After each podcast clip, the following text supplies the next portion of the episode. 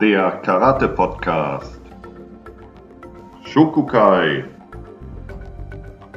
Im Gespräch Björn Rudolf und Erik Röhrig. Hallo ihr Lieben, hallo wieder zum Shokukai-Podcast, dem Karate-Podcast. Und am anderen Ende begrüße ich mal wieder den Erik. Hi Erik. Hi Björn, hi, hallo. So, wir wollen heute mit unserer wahrscheinlich Trilogie weitermachen, Erik. Ja, ganz genau. Also hat sich auch ergeben, dass wir bei unseren Fußarbeiten noch ein wenig bleiben wollen, ein wenig weiter ins Detail gehen wollen. Genau, nachdem wir ja letzte Mal, beziehungsweise das, das erste Mal haben wir ja so alles dargestellt, was uns so eingefallen ist zum Thema Fußarbeit, welche verschiedenen genau. Arten es gibt sind letztes Mal ja so ein bisschen dabei hängen geblieben, was so alle Fußarbeiten verbindet. Also da haben wir ja drüber gesprochen, dass wir Ukimi haben, eben dieses Gefühl, die Beine in den Körper zu bringen, hm. um dadurch beweglich zu halten, den Körper und die Füße. Sind ja auf verschiedene Sachen eingegangen, wie man das erreichen kann.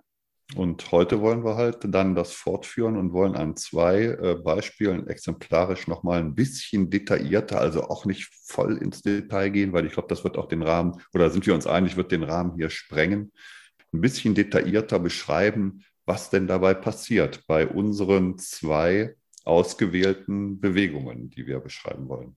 Genau. Und da wollen wir heute mal schauen, dass wir uns Fumiashi oder wie Erik sagt, äh, Ayumiashi, mhm. Also den ganzen Schritt meistens eben von einem tiefen Stand in den nächsten widmen mhm. wollen. Auch der Einfachheit halber wollen wir vor, am besten bei von Senku Tsudashi zu Senku Tsudashi bleiben, genau. ich, weil es sonst ja auch kleinere Änderungen gibt, wenn ich meinetwegen zu in Koku Tsudashi zu Senku Tsudashi und oder irgendwas ändern ja. würde. Wollen wir heute mal bei den, bei den Grundsachen bleiben mhm. und wollen zu Ukuriyashi bzw. Yoriyashi, was ja, wie wir in der ersten Folge dargestellt haben, ja das gleiche bei uns ist, mhm. äh, kommen, also bei dem Gleitschritt. Genau. Ja. Und wenn wir noch Zeit haben sollten, was ja bei uns immer der Fall ist im Podcast, wollen wir noch mal gucken, wie verhält sich denn das Ganze, wenn wir jetzt da eine Technik draufsetzen? Ja. Weil das macht es nämlich tatsächlich auch nicht einfacher. Nee, nee. Ja, gut. Schönes, schönes Thema. Freue ich mich sehr drüber. Fangen wir vielleicht noch mal äh, bei einer einfachen Beschreibung an zum Fumiashi bzw. zum Ayumiashi, wie der denn überhaupt vonstatten geht, rein physikalisch, rein, ja, rein physikalisch ne, beschreiben wir das. Also wir stehen halt mit unserem Center in der Mitte, beide Beine, das vordere als auch das hintere, ähm, sind leicht gebeugt, also keine durchgestreckten Knie, weil eine Bewegung natürlich dadurch nicht möglich ist. Und äh, das Center be befindet sich in der Mitte vom vorderen zum hinteren, als aber auch äh, vom linken zum rechten Bein. Das ist erstmal ganz wichtig. Und die Bewegung, die wir machen wollen, ist, das hintere Bein überholt quasi das vordere Bein.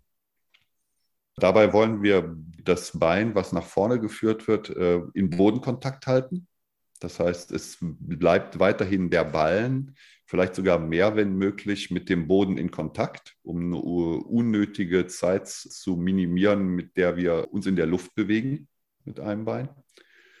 Und ganz wichtig ist, dass der Start weder von dem einen noch von dem anderen Bein, sondern eher von beiden Beinen gleichzeitig initiiert oder umgesetzt wird, weil der eigentliche Start, da sind wir uns ja noch vor Besprechung auch äh, wieder mal einig, der findet natürlich im Zentrum statt.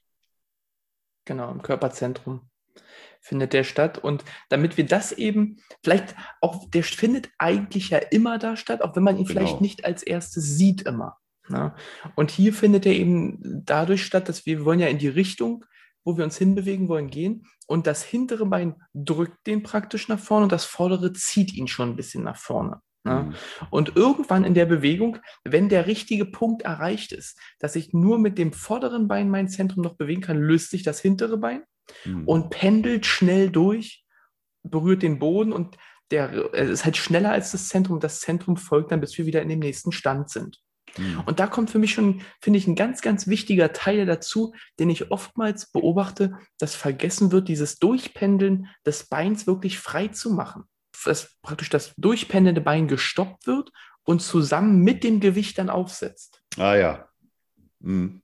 Na, das, das sehe ich ja, ja, ja, genau. Mhm. Und da darf man sich eben nicht bremsen, sondern der Fuß muss in dem Moment, wo er sich hinten löst, wirklich hm. schnell durchpendeln und übernimmt dann in dem Moment, wo er den Boden berührt, auch wieder Arbeit und beginnt auch mitzuziehen, bis das Zentrum eben in der Mitte zwischen den Füßen wieder ist. Genau. Aber ja, das ist eine ganz schöne Beschreibung und auch natürlich auch eine ganz wichtige Beschreibung, die du da gerade gebracht hast. Hm, brauche ich jetzt gar nicht zu wiederholen, mir aber nochmal richtig schön vor, vor dem geistigen Auge auf, dieses Bild, weil es ja sonst auch mehr eigentlich ein Reinfallen in die Technik wäre. Genau. Ja. Wir wollen ja quasi äh, die Geschwindigkeiten addieren, die sich da ergeben und unterstützen durch die Muskelarbeit. Genau. Und das Schöne ist, wenn wir ja nachher bei Ukuriashi da hingehen wollen und darüber sprechen, wie wir da eine Technik raufbauen können, mhm. im Prinzip brauchen wir jetzt gar nicht mehr so viel raufbauen, denn alleine dieses Bewegen mhm. des Zentrums nach vorne ist schon eine von den von uns angesprochenen Body Dynamics, die wir ja in, in einer Folge auch schon mal alle durchgesprochen haben. Und ja. zwar haben wir automatisch Shifting. Wenn ich nämlich mein Zentrum mit dem Gewicht bewege, dann mhm. entsteht da immer eine Kraft, die stark ist, die natürlich von unserem, von unserem Körpergewicht auch mit abhängig ist. Mhm. Und das nennen wir Shifting. Das kann ich direkt in eben eine Technik, zum Beispiel Oizuki, transferieren. Ganz genau. Ganz genau. Wenn wir das jetzt machen wollen, nochmal äh, beim Ayumi-Ashi oder beim Fumi-Ashi, wenn wir da das Shifting nochmal beschreiben wollen, also eine Technik noch oben draufsetzen wollen, nehmen wir einfach halt halber ein Oizuki äh, ist dabei zu beachten, dass wir mit der Hüfte gar keine Arbeit in Form von einer weiteren Bewegung außer der des nach vorne gehens mit einfließen lassen. Das ist ein recht wichtiger Punkt, weil es sonst aus dem Shifting rauskommt, aus dem Shifting-Bereich. Shifting heißt einfach nur verschieben, nach vorne schieben, gleiten. Das heißt, wir stehen frontal mit unserer Hüfte in Bewegungsrichtung und die bleibt auch frontal. Das ist ein ganz wichtiger Punkt. Genau. Und das ist interessant, ich habe das jetzt im Training die letzten Male sehr viel thematisiert und wir haben da so bestimmte Übungen zugemacht. Und ich glaube, dass oftmals das mit so weiteren Bewegungen versehen wird, weil es sich erstmal gar nicht so stark anfühlt, das Shifting mhm. für die Technik zu nutzen. Also ich sehe oftmals, dass dann zum Schluss noch eine Rotation eingebaut wird mhm. und oder verhäufig noch eine Vibration dass mhm. man irgendwie noch das Gespür hat, dass da noch irgendwie nochmal Kraft kommt. Aber wenn wir ehrlich sind, was ich ja schon sagte, ne, wenn ich mein Gewicht auch noch verstärkt über die Beine in die Technik legen kann, ist das schon unheimlich viel. Ich brauche das nicht. Nee, das ist ein irrer Bums, ja.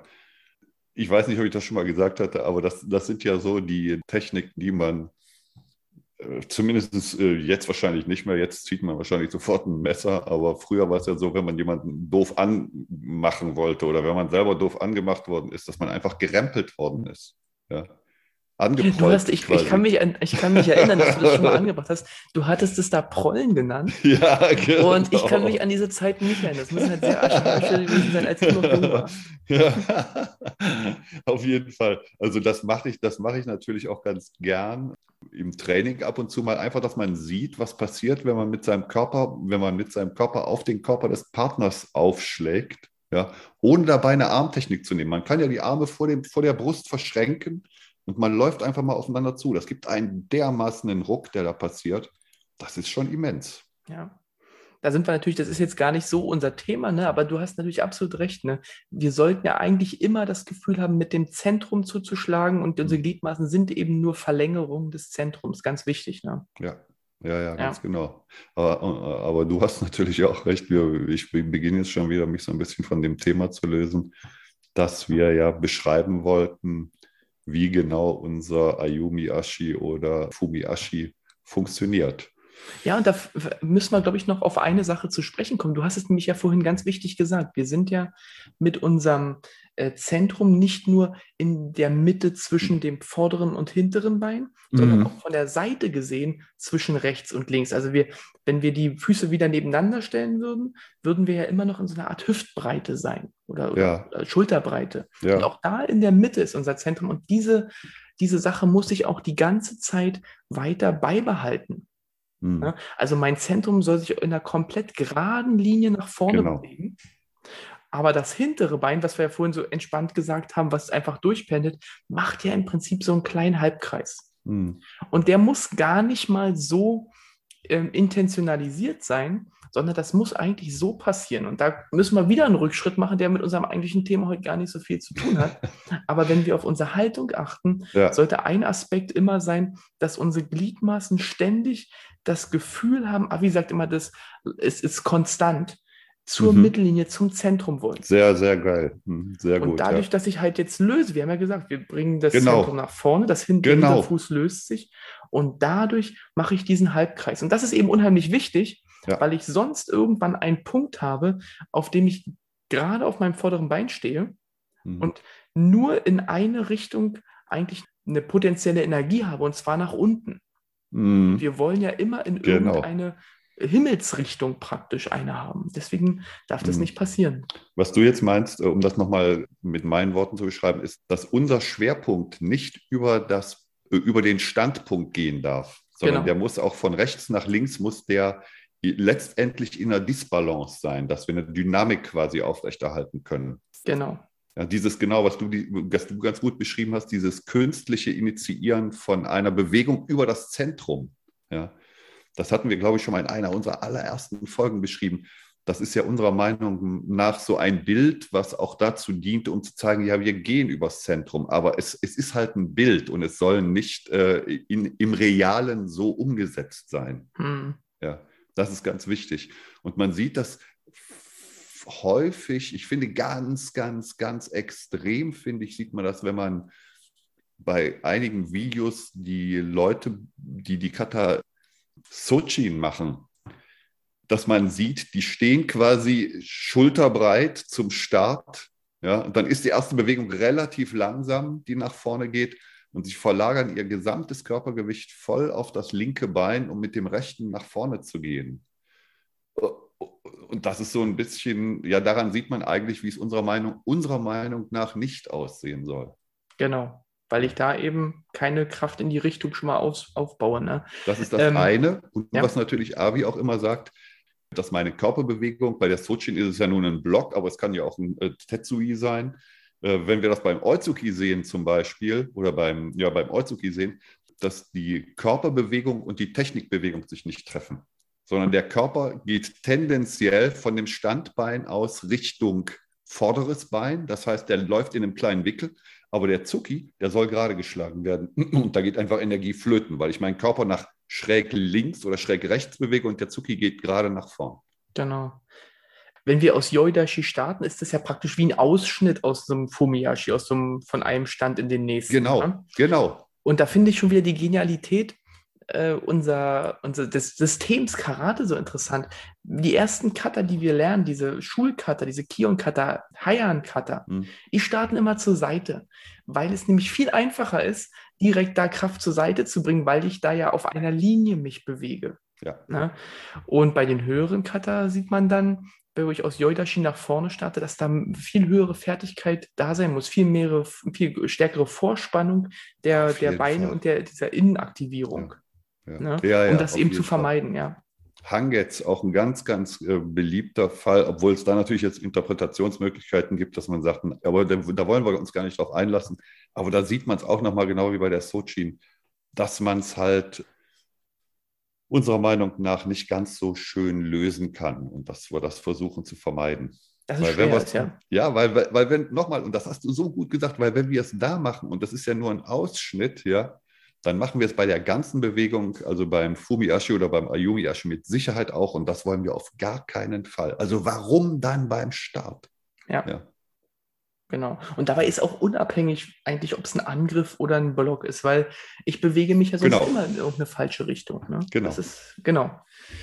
Ja, also da ist viel zu tun, um das zu üben und eben das Optimale rauszuholen. Das muss ja immer im Hinterkopf sein. Wir wollen das Optimum aus der Technik ja. rausholen. Wir wollen, dass alles in eine Richtung geht. Wir geben uns nicht damit zufrieden und sagen, der würde schon umfallen, wenn mhm. wir den treffen würden. Ja. Sondern ja, wir ja. sagen, alles, was mir möglich ist, mhm. das soll in die Technik gehen. Genau. Ja. Und das beinhaltet eben auch diese Sachen. Schon in der, in der reinen Fußarbeit. Ne? Ja, ja, großartig, ja, ganz genau, ja, ja. Ja, jetzt. Genau, dann lass ähm, uns doch mal zum, zum Okuriashi gehen. Zum Okuriashi gehen, genau. Vielleicht noch mal einmal ganz kurz. Wir hatten in, in früheren Folgen auch schon erwähnt, dass die Stände ja im Prinzip einen Großteil der Kraft daraus generieren, dass die Füße mit dem Schwerpunkt ein Dreieck bilden. Hm. Ne? Dass ich also, sobald ich einen Fuß löse, automatisch schon eine Richtung erstmal grob genau. in diese Richtung bekomme, ohne jetzt großartig mich abdrücken zu müssen, sondern ich habe eine Bewegung da. Und das hilft mir auch bei allen Gleitschritten vor allem. Mhm. Oder bei den meisten. Da ich, ja, so. finde ich auch. Da, da finde ich, da ist es für mich natürlich, für mich ist es da ganz, ganz deutlich zu spüren. Ja. Ja, also ich nehme das vordere oder das hintere Bein vom Boden und natürlich falle ich in diese Richtung. Genau. Also fangen wir mal äh, erstmal bei einer allgemeinen Beschreibung eben des, des Okuriashi an. Ne? Hm. Wir, wir, wir nehmen mal an, wir gehen einfach nach vorne. Ja. Ne, so hatten wir es ja, glaube ich, auch schon beschrieben. Es geht natürlich hm. in alle Richtungen.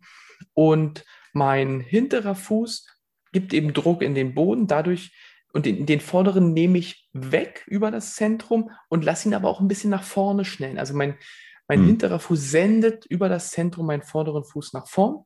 Hm. Genau. Ich gleite nach vorne. Und wenn man jetzt ganz vereinfacht sagen würde, mein vorderer Fuß geht ein Stück vor, mein hinterer Fuß kommt dann ein kleines Stück, rutscht hinterher. Mhm. Und das Gefühl soll aber natürlich sein, es ist eine Bewegung. Mhm. Das sieht man so ein bisschen aus wie so eine Holzkatze. ja, das finde ich auch einen ganz wichtigen Punkt, dass man bei dieser Bewegung nicht, äh, oder man, ich, ich glaube, es kann, kann Gefahr laufen, dass man oder dass äh, mit dem vorderen Fuß wirklich ausgegriffen wird oder ausge, ausge, der, der vordere Fuß fast vor. Das ist meiner Meinung nach nicht der Fall. Also wir heben nur den vorderen Fuß an und ähnlich wie beim, bei der vorigen, bei dem vollen Schritt, ist es so, das Zentrum stabilisiert zu Beginn die Technik und der hintere Fuß gibt einen Impuls, einen Schock in unser Zentrum und das vordere Beinchen wird durch diesen Impuls, wenn es locker dranhängt und wie du gerade, Björn, gesagt hast, beim vollen Schritt das Bein durchpendelt, relativ entspannt und locker dranhängt. So soll auch beim Okuriashi das vordere Bein eher locker dranhängen und das hintere Bein angetriggert werden. Also nicht auf die Idee kommen, mit dem vorderen Fuß weit auszuholen, vorzufassen und dann den hinteren wie so eine tote Wurst nach sich zu ziehen. Hm, ich weiß genau, was du meinst. Ne? Also ja. das, ich glaube, das Resultat sieht von außen ähnlich aus dass genau. der vordere Fuß schon vorfasst. Aber es kann einmal passieren, eben angetriggert, wie du das gerade beschrieben hast, vom hinteren Bein über das Zentrum. Oder der wird irgendwie separat einfach vorgesetzt und dann genau. der Rest so hinterhergezogen. Ja, das genau. ist, finde ich, einer von, man macht ja, wenn man sich das erarbeitet, find, glaube ich, macht man ein paar Fehler auf jeden Fall oder ein paar ja, suboptimale Bewegungen. Das ist einer von den häufigen, würde ich mhm. sagen, ja. der dabei passieren kann, ne, wenn man sich diese, diese Gleitschritte arbeitet. Ja. Hm, Ein anderer, ich äh, wie ich finde, auch Fehler, der oftmals gemacht werden kann, ist, dass man versucht, vom hinteren Bein nochmal separat Schwung zu holen, dass man diesen Druck, der darauf lastet, nochmal in ein Beugen des hinteren Beins gehen lässt. Dass man sagt, ich hole hm. jetzt mal aus, beuge das hintere Ach, Bein so, ja, ja. nach vorne. Mhm, ganz genau. Ja, das finden wir ja auch schon, wenn wir die Cutter zu Beginn machen, also die, die, wenn wir die Heeren-Cutters machen dass es so ein, Schau so ein Schunkeln, so ein Schunkeleffekt stattfindet. Ne? Genau. Ja, ja, das wollen wir natürlich auf gar keinen Fall machen. Da machen wir letztendlich das, was wir vorhin beschrieben haben, beim Start nach vorne, dass wir den Schwerpunkt über das Standbein bringen.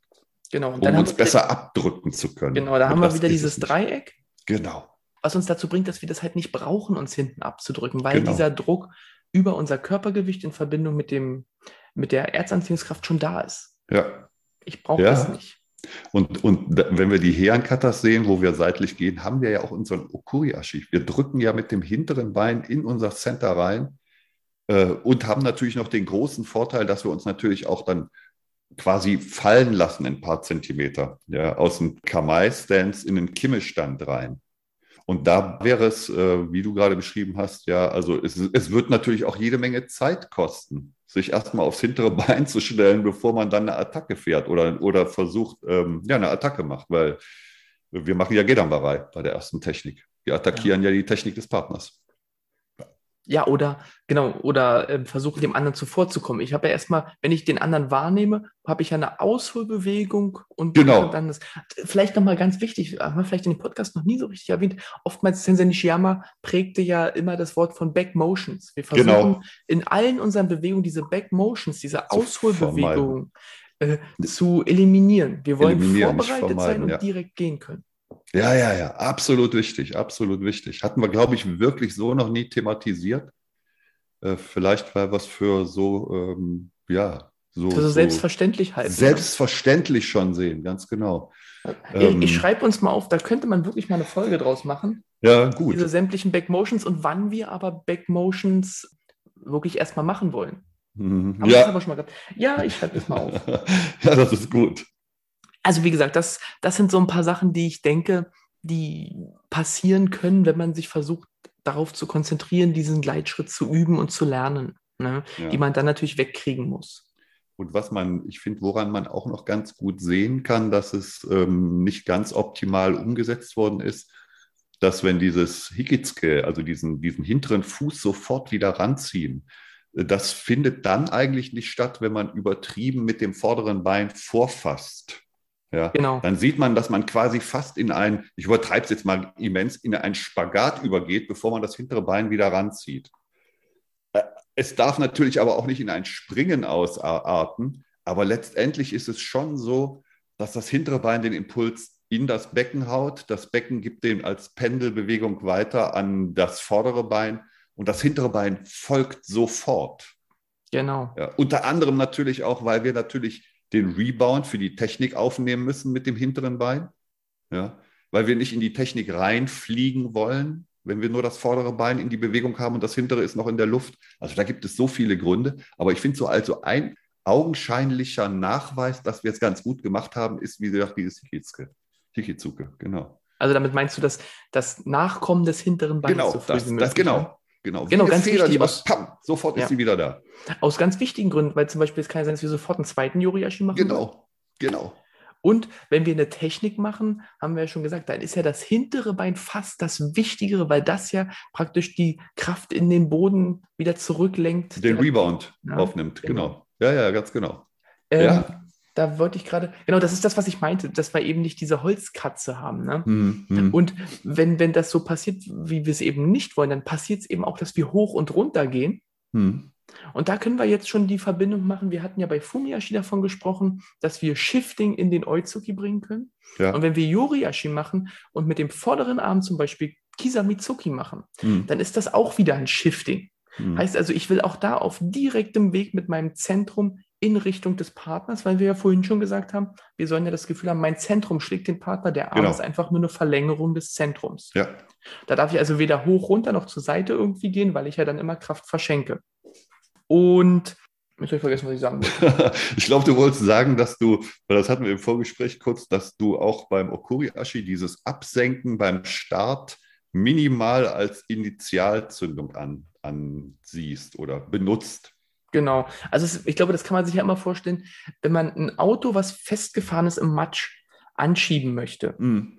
Und es steht fest, ist es schwieriger. Wenn man es ein bisschen anschuckelt und schon eine Bewegung da ist, ist es einfacher. Genau. Und wenn ich also praktisch diesen, dieses Dreieck auflöse aus dem Stand davor, mein vorderes Bein ja. ein bisschen wegnehme, bewegt sich mein Zentrum. Und das ist dann einfacher, in die Richtung zu beschleunigen. Ganz genau. Einfach. Ganz genau. Und, und, und dabei aber dran denken, so vielleicht auch mal be bewusst forcieren, dass man das Bein nicht nach vorne nimmt, sondern das Bein einfach nur hochnimmt. Mhm. Ja, und, und guckt, ob da wirklich etwas aus der Hüfte durch das hintere Bein in das vordere Bein reinkommt. Also das kann man wirklich mal probieren. Einfach das vordere Bein hochnehmen. Hochnehmen muss natürlich dann sehr locker sein wie ein Pendel und dann anschlagen von hinten und gucken, ob es passiert. Weil ich, genau. ich weiß aber wieder, was ich sagen ja wollte. Ja. und zwar wollte ich nochmal die Verbindung schaffen von Fumiashi zu Oizuki. Da hatten wir ja gesagt, da, da zeigt ja dann mein, mein Gürtelknoten, mein Bauchnabel ja. direkt in die Richtung. Ja. Und bei Kisamitsuki, wenn ich eben aus Yoriashi diesen Kisamitsuki mache, benutze ich auch nur Shifting. Das heißt, ich drehe meine Hüfte auch zu keinem Zeitpunkt mehr. Hm. Aber bei Kisamitsuki ist mein Becken steht eben schräg. Genau. Also das ist unabhängig davon, wie mein Becken steht. Solange ich es un unbeweglich im Sinne von unbeweglich in einer Rotation in die Richtung beschleunige, kann ich daraus ein Shifting machen. Mhm. Ja. Mhm, Und jetzt kommen wir genau. aber vielleicht noch zu dem Punkt, dass wir sagen, wir wollen da jetzt kein Shifting haben, sondern wir wollen aus dem Yori-Ashin Gyakutsuki machen. Und ich finde, das mhm. macht es nochmal ein bisschen komplizierter alles. Ja, mit Sicherheit. Also zum, ich finde zum Erklären, so wie wir das jetzt machen, verbal oder das ist wirklich richtig schwer. Da müssen wir schauen, wie wir das hinbekommen. Weil jetzt, ja, jetzt müssen wir schauen, dass wir das, also dass wir die, dass wir die Armtechnik in dem Falle, das Vasa, den Gyakutsuki, kombinieren mit der Fußtechnik und ähm, dem auch ein Eigen, dem auch vielleicht ein Eigenleben zuschreiben, nämlich die Rotation, die wir da reinbringen müssen, die ist kein Produkt aus der Fußarbeit, die wir machen, sondern die kommt on top zu der Fußarbeit noch hinzu und muss natürlich auch ein bisschen früher geleistet sein, damit sie halt abgeschlossen ist, wenn wir am Ort unserer Arbeit angekommen sind. Also wenn beide Füße den Boden erreicht haben und voll eingedreht sind. Genau. Das also ganz, ganz viele Punkte, auf die man da achten muss. Wir haben ja automatischen Shifting, wenn wir in die Richtung gehen. Genau. Wenn wir einen Yakuzuki machen, wie du sagtest, soll der ja aus einer Rotation heraus entstehen, weil das eben anders nicht geht. Ja. Wir können nicht das Shifting in den Yakuzuki bringen, weil das würde der Körper halt nicht hergeben. Das mhm. kann man beim Kisamitsuki machen. Und wie du sagst, ne, da ist natürlich der Punkt, wann kommt diese Rotation? Mhm. Ne? Ich darf halt nicht mich erst drehen und mit meinen Füßen nach vorne gehen. Das würde die Kraft nicht bringen, sondern wir müssen dieses Shifting, was durch die Fußarbeit initiiert wird, in die Rotation bringen. Mhm. Die Rotation muss als letztes sein mhm. in dieser Bewegung und muss gemeinsam mit allem abschließen. Das heißt, genau. wenn mein, wenn mein Yoriashi fertig ist, muss die Rotation fertig sein und mein Zuki muss fertig sein. Ganz genau. Und das ist wirklich eine, eine komplizierte Angelegenheit. Timing der Technik ist schwierig umzusetzen, aber unbedingt wichtig, weil sonst immer Energie verloren geht und wir ja. alle anderen aufbauenden Sachen nicht mehr machen können. Ja, ja, ja, ja. Hm. Ja, das ist Wahnsinn. Ja, genau. Und dann, hm, genau, dann fällt mir gerade so ein, wo du das sagtest. Und jetzt haben wir schon von dieser komplexen und wichtigen und nicht ganz einfachen Arbeit gesprochen, das interne Timing zu managen. Ja. Mhm. Und es kam gerade zu, ich weiß es nicht, was der Todestag von Muhammad Ali, zwei lange, lange, lange Reportagen über fünf, sechs Stunden. Und ähm, da ist auch nochmal bei ihm als hervorragendes, äh, herausstechendes Merkmal genannt worden, dass er das perfekte Timing, das perfekte Mai beherrscht. Dass er sagt, ein Schlag kann nur dann seine volle Wucht entfalten, wenn der im absolut richtigen Abstand zum Partner ja. erfolgt. Ja, nicht einen Zentimeter zu nah dran, weil dann entfaltet er nicht die volle Wucht und nicht einen Zentimeter zu weit weg, weil dann hat er seine Wucht schon überschritten. Ja, und das kommt ja auch noch mit dazu, zu dem, was wir hier an, an Komplexität bewältigen müssen. Genau. Wahnsinn. Also ich ja. habe einen Prozess des sich Erarbeitens davon, gebe ich den Leuten immer so als Hinweis, habt das Gefühl, wenn wir so einen normalen Yoriashi machen, dass in dem Moment, wo der vordere Fuß den Boden berührt, dann hm. sollte eure Rotation starten. Hm. Das ist so ein, ein ganz guter Anhaltspunkt, glaube ich, erstmal. Hm. Und wir müssen natürlich unbedingt darauf achten, das ist eine Sache, die ich ganz oft auch in diesem Prozess beobachte, dass der hintere Fuß, dieses Hikitsuke, von mhm. dem du immer sprichst, dass das genau so erfolgt, als würde ich einen Yoriashi machen, ohne eine Technik draufzusetzen. Genau. Weil ganz oft verbindet man diese Rotation, die dann kommt, damit irgendwie den hinteren Fuß nach vorne ziehen zu wollen. Und dann stimmt das ja, ja, ja. Timing nicht mehr. Genau. Also im Prinzip hast du das vorhin schon mal ganz gut beschrieben, glaube ich. Wir setzen die Rotation separat auf diesen Yoriashi rauf. Hm. Der muss sich halt bloß in das Timing der Technik einfügen. Hm. Stimmt auch nicht zu 100 Prozent, weil hm. dieses Aufkommen des vorderen Fußes hilft uns, die Rotation einzuleiten. Ja, damit haben wir natürlich einen Ankerpunkt, an dem wir auch wieder, und das vordere Bein zieht ja dann auch wieder. Ja, das dürfen wir auch nicht vergessen. Wir machen die Rotation, genau wie du gerade gesagt hast, nicht in der Luft, sondern wir haben schon wieder einen Anker gesetzt und das ist unser, vorderes, unser vorderer Fuß. Genau. Ja, Also das, ähm, wie Ach, gesagt, ja. Vor allem non-visuell sehr schwer ja. zu beschreiben. Ja. Und ich glaube auch, wie gesagt, gar nicht so einfach, sich zu erarbeiten. Natürlich wird es dem einen oder anderen leichter fallen, dem einen ja. oder anderen aber eben auch nicht.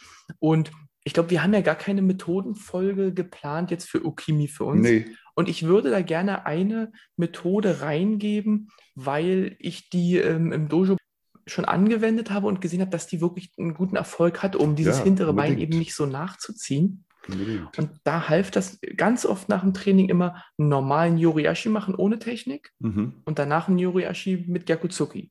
Mhm. Wieder ohne Technik mit mhm. Gyakutsuki, ohne Technik mit Gyakutsuki. Ah, Dass ja, der okay. Körper lernt, ich mache mit den Füßen eigentlich immer das Gleiche, immer das mhm. Gleiche und mhm. kann dann diesen Gyakutsuki raufpacken, um das Timing zu machen. Also da habe ich jetzt schon einige gesehen, die, denen das geholfen hat.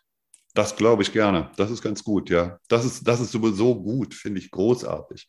Und das ist ja, glaube ich, auch eine der Sachen, die ich so an dem zumindest, wie du das Karate praktizierst und auch unterrichtest und so wie ich es praktiziere und unterrichte, so wichtig und für mich gewinnbringend ist, dass wir uns da reinarbeiten und reinfühlen. Ja. Und nicht, äh, und nicht versuchen, über eine tausendfache Wiederholung etwas einzuschleifen, was vielleicht uns gar nicht irgendwie transparent wird. Naja, es ist wie immer ein Balanceakt. Ne? Natürlich, so, ja. das, ich sag mal, dieses Einschleifen, da gibt es, glaube ich, einen japanischen Namen auch für, mhm. muss irgendwo sein, aber ja. hatten wir auch schon zitiert, Sensei Nishiyama, ne? der sagte, na klar, muss ich das machen, aber wenn ich den Kurs falsch angebe, dann reicht ein Grad in ja, die falsche Richtung aus, absolut. um uns einen Fehler einzuschleifen und ja. was auch immer noch dazu kommt, meiner Meinung nach, unseren Körper kaputt zu machen. Ne? Je das weiter wir auch. von diesen Grundideen abweichen, desto, äh, so, desto mehr kann es passieren, dass wir auf Verschleiß arbeiten, ne, wenn wir schleifen. Hm. Und wo du das gerade gesagt hast, wie wir beim, beim Okuriashi das so, so für uns selber nochmal nachfühlen können, was ich ja sehr gut finde, dieses Formulieren auch, dann hatten wir natürlich auch in unserer Feedback-Folge darüber gesprochen, wie wir uns über das Feedback, was wir an der Pratze oder an einem Makiwara oder wo auch immer, wenn wir, wenn wir halt wirklich auftreffen, dass wir das effizient, dass wir ein, das Gefühl haben, wir arbeiten effizient. Mhm. Ja, und, und hauen da nicht mit voller Armkraft oder wie auch immer rein, sondern wir haben wirklich das Gefühl, wir schlagen auf die Pratze, wir schlagen auf das Makiwara. Und ja, es ist Step by Step all in one. Oh, ist schon Schluss? Erik hat schon Schluss gemacht. Aufwachen. Ja, aber da ist das, da ist wieder dieser Spruch, finde ich. Ja. ja, ja. Das kann man nicht anders als Step by Step All in One beschreiben. Genau. Ihr könnt es zwar aufdröseln, aber unterm Strich ist es, ja, macht es selber, probiert es, habt viel Freude damit. So, ich bin jetzt unsicher, wie wir den Podcast beenden, Erik. Du hast ja schon unser, unser gesagt. Äh, ich denke aber, wir haben auf jeden Fall bei den beiden Sachen so ein paar Aspekte äh, mit reingebracht, die wichtig sind fürs Onsoku. Mhm. Es gibt natürlich noch weitere und wie gesagt, wenn uns irgendwann die Einzelthemen ausgehen, werden wir wahrscheinlich da auch nochmal drauf zurückkommen. Mhm. Aber für unsere Trilogie war das, finde ich, ein ganz guter Abschluss mit Fumiashi und Yoriashi, mhm. weil man da eine ganze Menge daran zu tun hat. Wenn man diese Prinzipien einmal verinnerlicht hat, ergeben sich die meisten anderen ja sowieso. Ja, ergeben sich, beziehungsweise man hat immer wieder, man hat immer wieder zwei Anker, an die man sich nochmal zurückerinnern oder zurückführen kann. Ne? Genau. Und, und, und, und daraus dann versuchen, wieder neue, neue Verknüpfungen zu schaffen und das ist ja das, ich finde auch, das ist das Tolle, das Großartige, dass man sich selber da, wir können uns, wenn wir ein gewisses Level haben, und das muss jetzt nicht exorbitant hoch sein, können wir anfangen, uns selbst zu ertüchtigen. Das finde ich so wertvoll bei dem, was wir hier äh, zumindest für unser, für unser Gefühl praktizieren. Aber natürlich auch immer wieder versuchen, uns eine Meinung von jemandem einzuholen, der das von außen nochmal betrachtet. Ne? Hatten wir ja auch in der sind wir wieder bei unserer Feedback-Folge. Nicht in die Sackgasse laufen und sich alles schönreden. Ne? Genau. Klasse. Okay, Erik. Mensch, Björn. Dann sag's doch nochmal. step by step. All in one. Leute, trainiert fleißig, bleibt schön ja. gesund. Ja, wünsche ich euch auch eine gesunde Zeit und ja, dann bis zur nächsten Folge. Bis zur nächsten Folge. Tschüss. Tschüss. Der Karate Podcast. Shokukai. Im Gespräch Björn Rudolf und Erik Röhrig.